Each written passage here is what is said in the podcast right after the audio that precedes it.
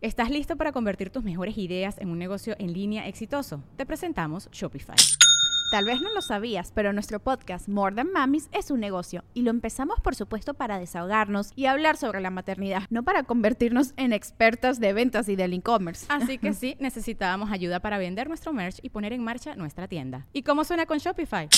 Llegó otra venta. Shopify es la plataforma de comercio que está revolucionando millones de negocios en todo el mundo. Ya seas un emprendedor desde tu casa o desde donde sea, Shopify es la única herramienta que necesitas para iniciar, administrar y hacer crecer tu negocio sin dificultades. Con Shopify puedo gestionar pedidos, envíos y pagos desde cualquier lugar, brindándote toda la información y estadísticas de tus ventas al detalle. Regístrate para un periodo de prueba con tan solo un dólar al mes en shopify.com barra sonoro, todo en minúsculas. Ve a shopify.com barra sonoro para llevar tu negocio al siguiente nivel. Shopify.com barra sonoro. Welcome to the Listening Time Podcast. I'm Connor from polyglossa.com, and you're listening to episode 13 of the Listening Time Podcast. If this is your first time here, welcome. You've found a podcast that's going to help you practice your listening skills. So, in each podcast, I talk about different topics and I talk about them in a natural way without reading a script. I'm just talking as the words come to my mind. However, I speak a little bit more slowly and a little bit more clearly than the average American. So it should be easier for you to understand me than it is to understand the average podcast made for English speakers.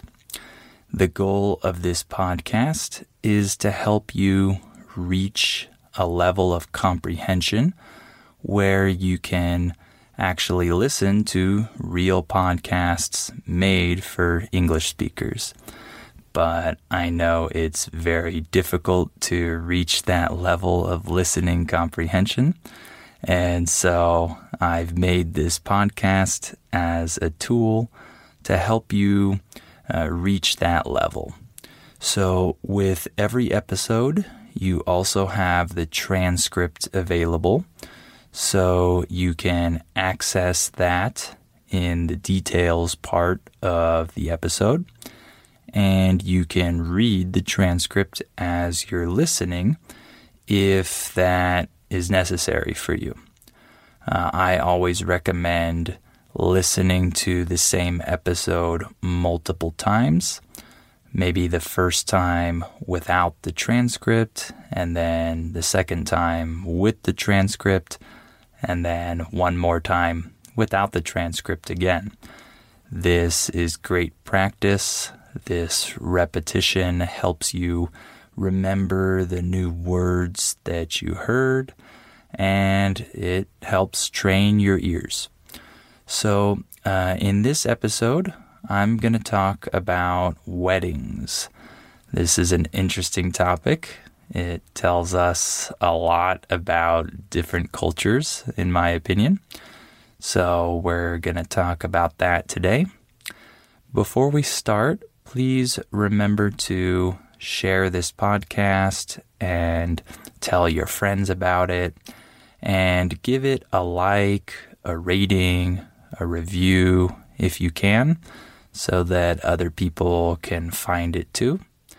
And if you want to practice your listening more, please join our $1 listening practice seminars at polyglossa.com so you can get more practice, more tips to help you listen better.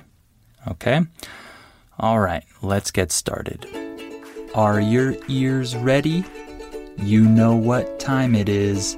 It's listening time. Okay, so let's talk about weddings.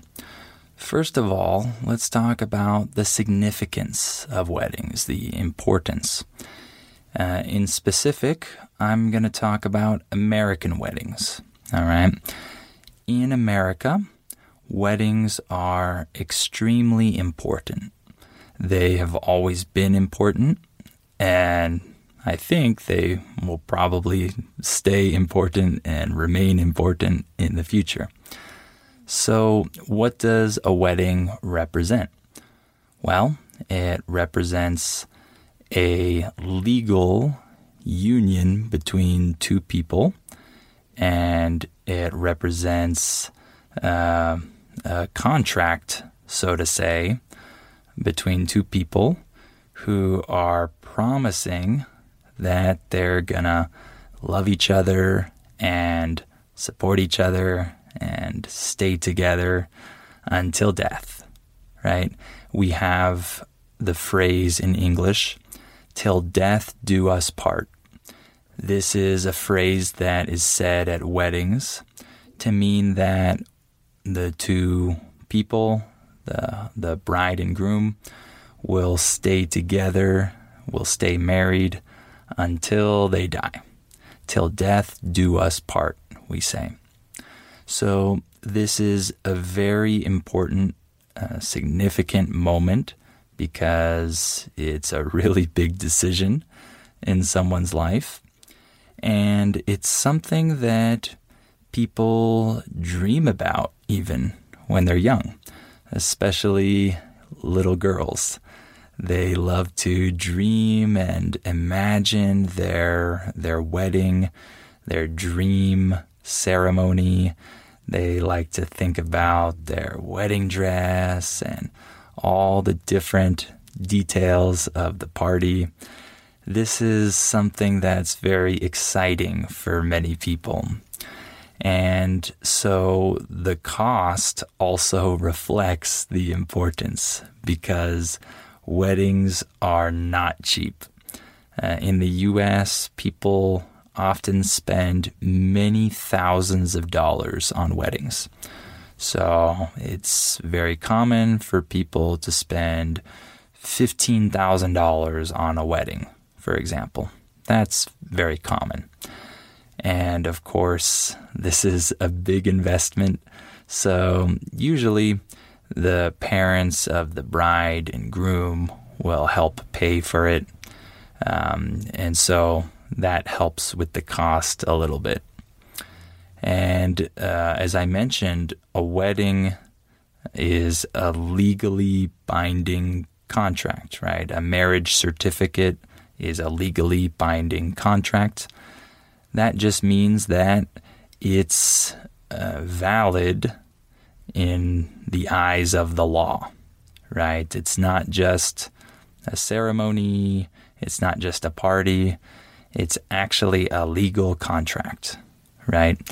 So, this is why weddings are conducted by an ordained minister or officiant. An ordained minister or officiant is someone who uh, conducts a wedding and has the legal status to marry two people. If the bride and groom want a more religious ceremony, then they usually have an ordained minister.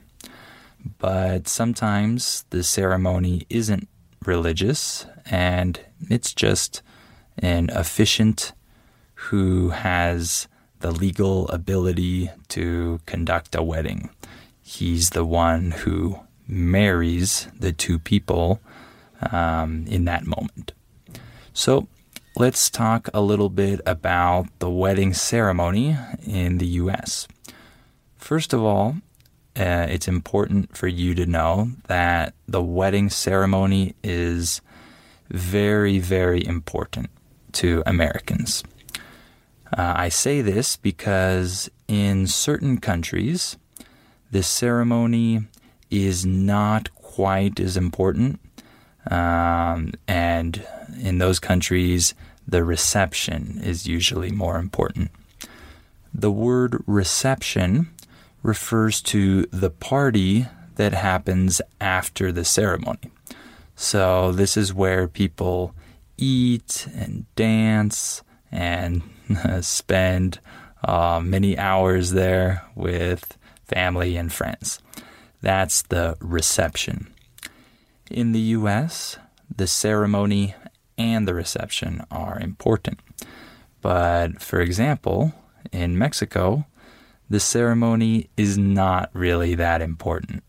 Many people just skip the ceremony and go to the reception. When I say the word skip, I'm saying that people do not do something or do not go to something. So if I skip class, that means I don't go to class that day. So in Mexico, many people skip the ceremony and they just go to the reception. In the US, barely anyone does this. When I say barely anyone, I'm saying almost no one, right? Barely anyone does this. Almost no one does this. And that's because the ceremony is very important. People love to watch this ceremony to see all the details and see the bride walk down the aisle and see the whole procession. This is very important to Americans. So, in an American wedding, we have something called the wedding party. The wedding party uh, just refers to the people that play a role in the wedding. When I say play a role, I'm saying that the people have some responsibility in the wedding. So, for example, there are bridesmaids. These are the women that the bride chooses to stand next to her during the ceremony. Oh, yeah, in case you don't know the word bride, this refers to the woman who is getting married. And then we have the groom, who is the man. So the groom, he also chooses uh, some people to be next to him during the ceremony. These men are called the groomsmen. So we have bridesmaids and groomsmen. And then there is one special bridesmaid called the maid of honor. She is the most important bridesmaid. She has more responsibility and she's probably the best friend of the bride. And then the groom chooses his best man. The best man is the groomsman who has the most responsibility, and he's usually the best friend or closest family member of the groom. And in addition to that, there are other people involved in the wedding party. For example, the flower girl this is the little girl who walks down the aisle and throws flowers and flower petals on the ground. You've probably seen this. And then there could also be a ring bearer. So this is the little boy who walks down the aisle with the rings in his hands. So many times uh, the bride and groom choose a flower girl or a ring bearer based on the young children that are in their family or their circle of friends. So they might choose one or the other, or maybe they'll choose both a flower girl and a ring bearer. So there are uh, many people involved in the wedding party. I just named some of them, but there are more. And then some other important elements uh, regarding the ceremony uh, are the aisle. I've been saying that word a lot already. The aisle just refers to uh, the the space between the seats where the people walk to the front of the, the wedding ceremony. This is the aisle. So that's an important word for you to know. Everyone walks down the aisle to the front if they're involved in the wedding party. And then, of course, uh, we have the vows. Uh, vows refer to the promises that the bride and groom um, make to each other before the wedding uh, or before the ceremony is over. So many times the bride and groom will read certain vows, certain promises, like, I promise to always love you and care for you no matter what happens. Right? That's an example of a vow, it's a promise. So sometimes the bride and groom write their own vows, and sometimes they use vows that people have already written and that are well established. So they could write their own or they could use pre written vow- vows. So, another element of the ceremony is that if it's a religious ceremony, if the bride and groom belong to a certain religion, usually there's some kind of sermon said. A sermon is a message given by a pastor or some kind of preacher um, that is uh, based on religion. So, if the bride and groom are Christians, then usually they'll have the pastor marry them, and the pastor will also give a sermon, a short message um, about the wedding or marriage or love or something like that. That's also an important part of the ceremony. And then, uh, of course, we have all the pictures, the wedding pictures. Um, usually, when people uh, look back at their wedding pictures years later, uh, the most important pictures are the pictures of the ceremony, uh, the moment of the wedding, all the groomsmen, the bridesmaids, the family. And there are certain pictures that are taken apart from the ceremony. Uh, usually, the, the bridesmaids, the groomsmen, the bride and groom, they uh, take a number of different pictures before the ceremony starts. So they have to get there early, and the photographer positions them in many different ways and gets uh, or and takes many different pictures so that uh, later the bride and groom can have those memories. So the pictures are a very important part of the wedding as well. So, how about the reception? As I mentioned before, the reception is the party that follows the ceremony. So, one of the biggest elements of the reception is the dancing. So, first, at the beginning of the reception, there are usually some planned dances. So, for example, some of the bridesmaids and groomsmen might dance. Um, but uh, one thing that is certain is that uh, the bride and the groom they have their first dance together. So everyone watches the bride and the groom dance together for the first time as a married couple.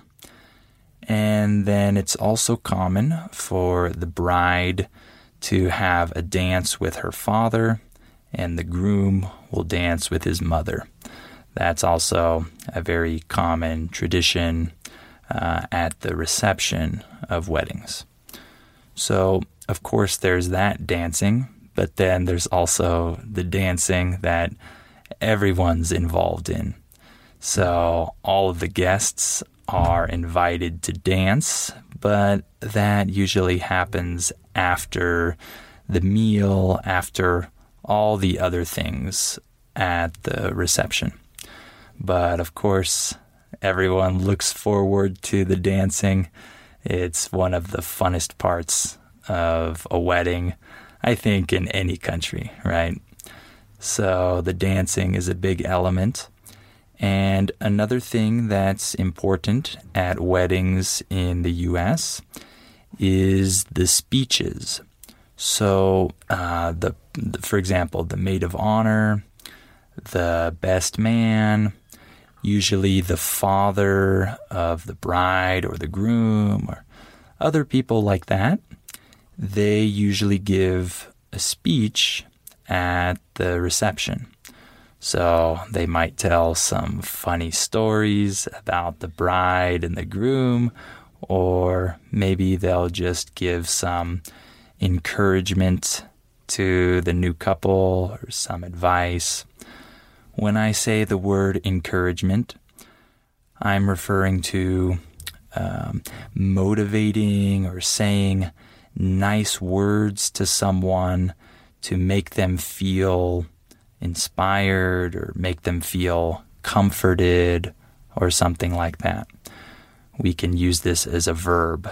For example, I encourage you to follow your dreams, right? I'm saying that I support you, I'm giving you my support and giving you motivation to do this. I encourage you.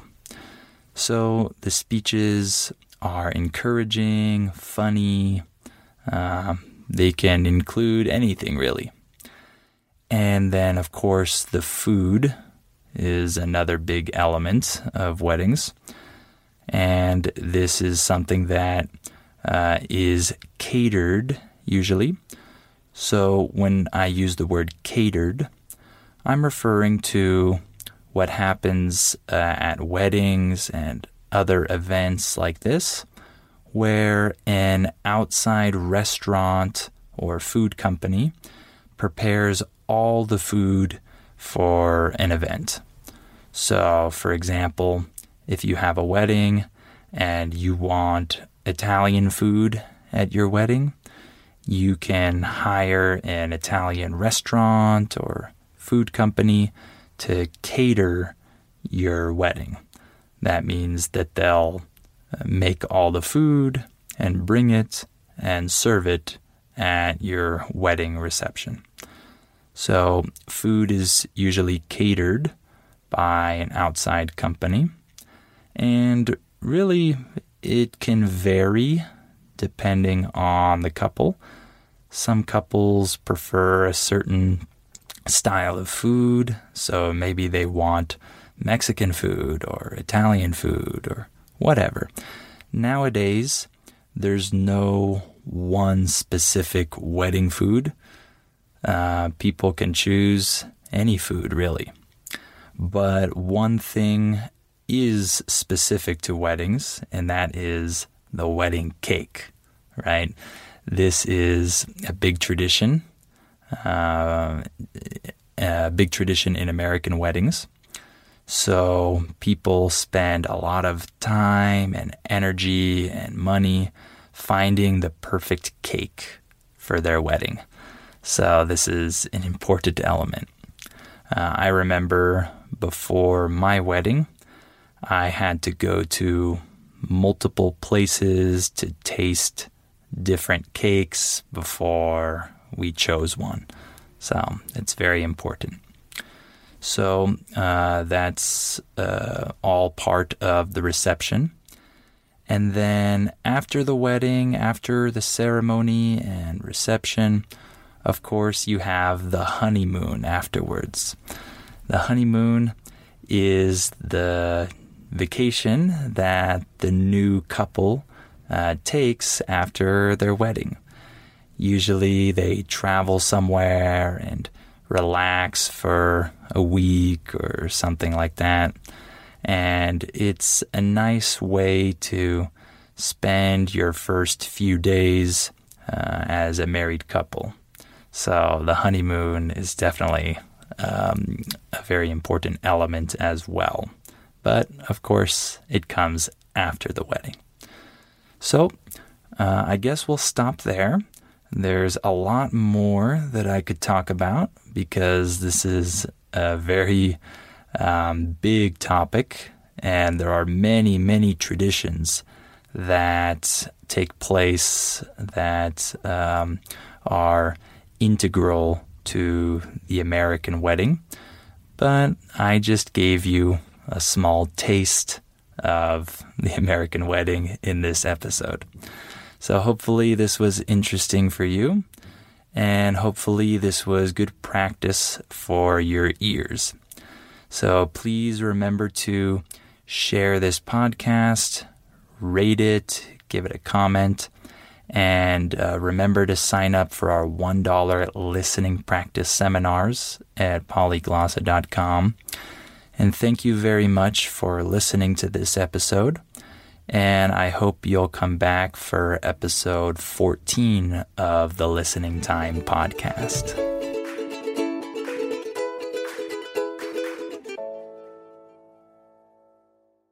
Before we continue, let me tell you about our sponsor, Rosetta Stone. As you all know, learning a language is challenging. Well, Rosetta Stone is a great tool that can help you with this challenge so you can improve your English or learn any of the other 25 languages that it offers. Rosetta Stone has helped millions of people learn foreign languages over the last 30 years. The idea behind Rosetta Stone is to provide you with a more natural and intuitive language learning method compared to other types of courses. Instead of focusing on tests, drills, or boring memorization, Rosetta Stone helps you develop your language skills naturally using interesting stories, dialogues, and visuals. In this way, you'll learn the language a little more like a child learns their first language, not just by memorizing things, but through engaging exposure to the language. Rosetta Stone is also convenient to use because of the flexibility of its lessons. They're full of helpful content, but they're also pretty short, and you can do them whenever you have the time. This will help you work them into your schedule more easily. And one other cool feature that Rosetta Stone has is its speech recognition tool called True Accent. It can detect the differences between your pronunciation and a native speaker's pronunciation,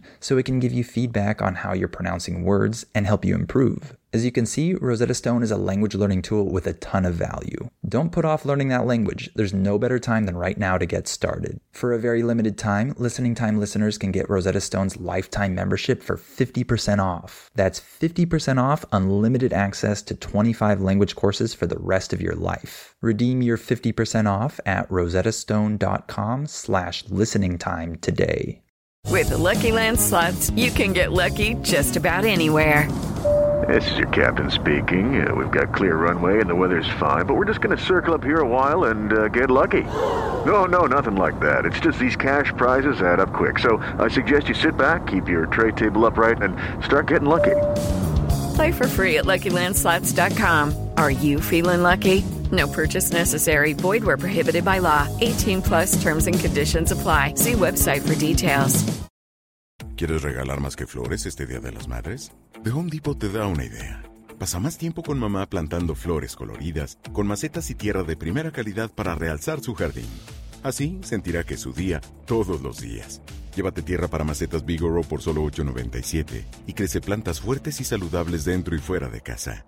Recoge en tienda y sigue cultivando más momentos con mamá en The Home Depot. Haces más, logras más. Más detalles en homedepot.com diagonal delivery.